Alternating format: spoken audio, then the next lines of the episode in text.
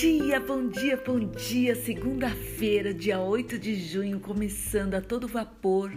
Eu espero que você esteja bem, que você esteja tranquilo, descansado. Sete e meia da manhã, horário nobre nosso aqui, não é verdade?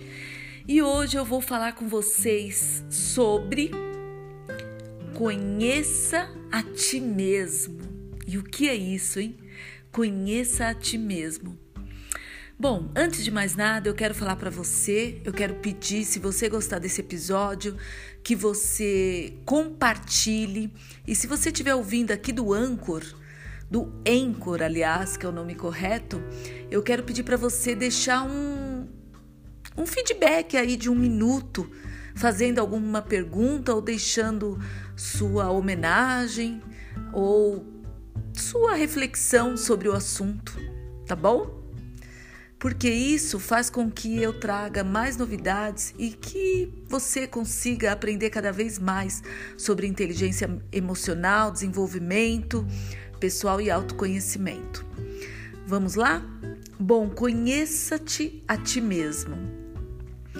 Bom, existem os autoconscientes, os mergulhados e os resignados. São três tipos de pessoa, pessoas.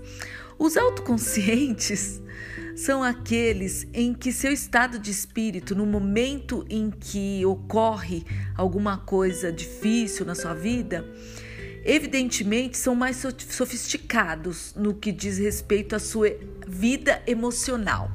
Então, quando acontece alguma coisa, a pessoa tem mais consciência e é mais sofisticada para responder às inconstâncias da sua vida emocional também tem mais clareza com que sentem suas próprias emoções e também pode reforçar outros traços da sua própria personalidade. São pessoas mais autônomas, mais conscientes de seus limites, gozam de boa saúde psicológica e tendem principalmente a ter uma perspectiva positiva sobre a vida. E quando entram no estado de espírito negativo, normalmente elas não ficam ruminando, nem ficam obcecadas com isso. Elas saem desses momentos muito rápido, que é a famosa resiliência. Em suma, são vigilantes e ajudam a si mesmo e aos outros a administrar as emoções. Agora, as pessoas mergulhadas, quem são elas? Talvez você seja a pessoa autoconsciente ou talvez você seja a pessoa mergulhada, ou talvez, talvez você seja a pessoa resignada. Mas nesse momento vamos falar da mergulhada. Que são normalmente aquelas pessoas imersas em suas próprias emoções, incapazes de fugir delas.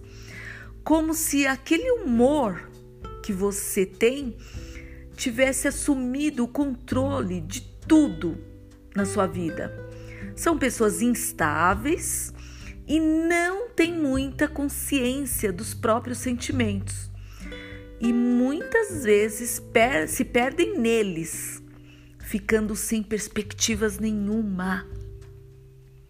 Em consequência, é, essas pessoas pouco fazem para tentar escapar desse estado emocional que as aflige, né?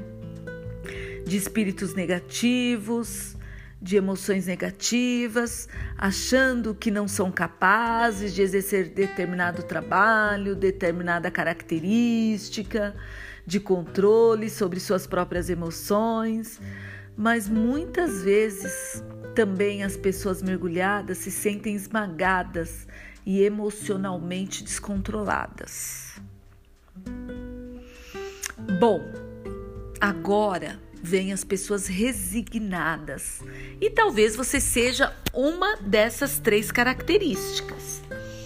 Ou a pessoa autoconsciente, mergulhada ou ainda resignada. E quais são as resignadas?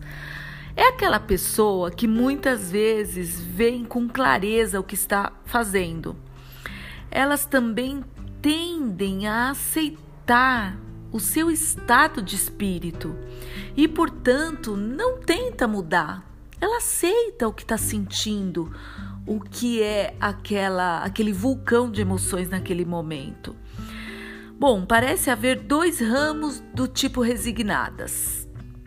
São aquelas pessoas que geralmente têm bom humor e por, e por isso é, pouca motiva, motivação para mudá-los, e as que, apesar de verem com clareza seu estado emocional, são suscetíveis aos maus estados de espírito e aceitam como deixa rolar, deixa a vida me levar, vida leva eu, e não faz nada para mudar, apesar da aflição que sentem.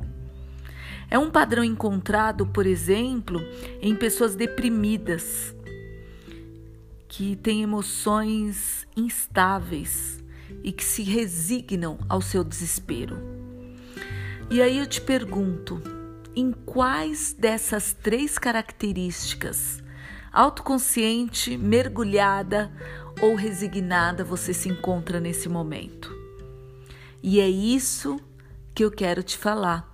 A inteligência emocional, ela vai te ajudar muito. Tudo que você está aprendendo aqui, se você entender o que eu estou falando, se você praticar, se você escrever quando eu coloco é, exercícios aqui, quando eu disponho de exercícios na nossa comunidade do Instagram ou na comunidade do Telegram, quando você participa desses momentos para tentar melhorar os seus comportamentos. Se não, não adianta você estar aqui ouvindo, porque não vai valer para você. Claro, a curto prazo não vai valer mas a longo prazo, se você continuar a sua busca pessoal de autoconhecimento e desenvolvimento, é, a busca constante de saber como se lida com as suas próprias emoções, com certeza você vai ter um futuro grandioso, brilhante e sempre de resignação ao não conhecimento e, resig e resignação, eu falei ao não conhecimento e resignação ao conhecimento. E é isso que a gente procura aqui, nesse espaço de conheça-te a ti mesmo, conheça a si.